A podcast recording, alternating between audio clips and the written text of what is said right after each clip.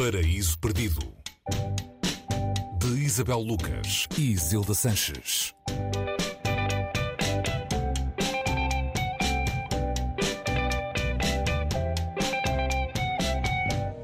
Olá, bem-vindos ao Paraíso Perdido. Hoje falamos da Promessa de Damon Galgut, edição da Relógio d'Água.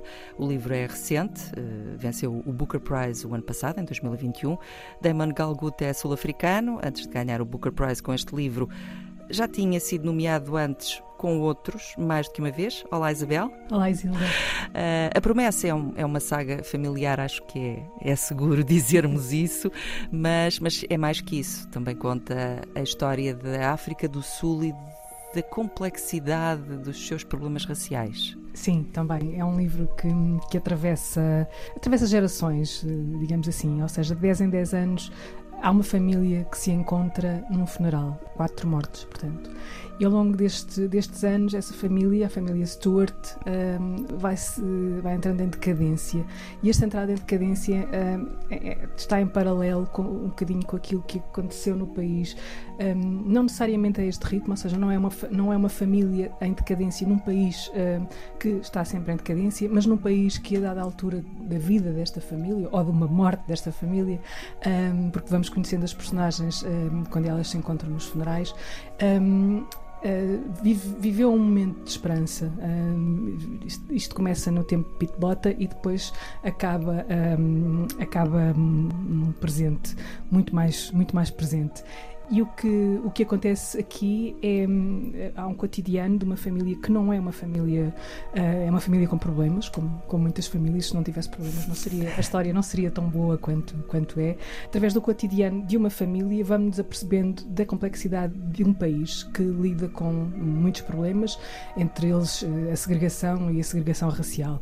A promessa de que esse, esse problema poderá ser feito, uh, poderá, ser, poderá acontecer depois da libertação de Nelson Mandela, por exemplo, e depois de haver do fim do apartheid, de, de todos esses acontecimentos que, que marcaram a história do, dos últimos das últimas décadas eh, na, na, na, África do Sul, coincide eh, com momentos muito particulares de três irmãos. Eh, são aqui o núcleo desta família são três irmãos. Depois há toda uma uma comunidade, uma pequena comunidade que se movimenta à volta deles e que traz para dentro dessa casa dos Stuart essa, essa complexidade em que o país vive, isto passa-se num, num, meio rural, mas há viagens urbanas, há, há, há, contaminações de outros espaços, de outros mundos também, eh, que, que entram na, na, no dia a dia de, deste mundo inventado ou recriado por Damon Galgut a partir da morte. E esta ideia de morte nele não, é, não, não aconteceu por acaso percebe-se que ele é alguém que convive com, com este uh,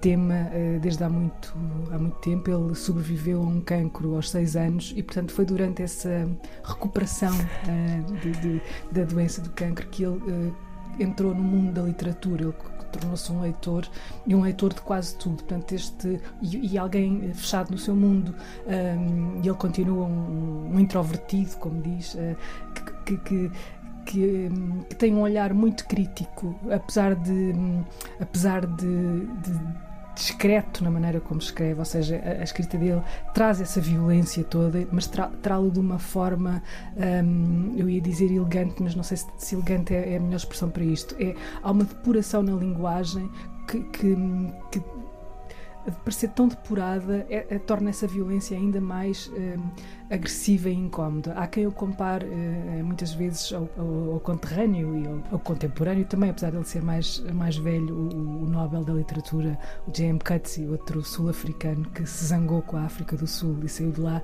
mas que lidou uh, e tem tratado também ao longo da, da carreira toda dele este tema da, estes temas da violência na África do Sul.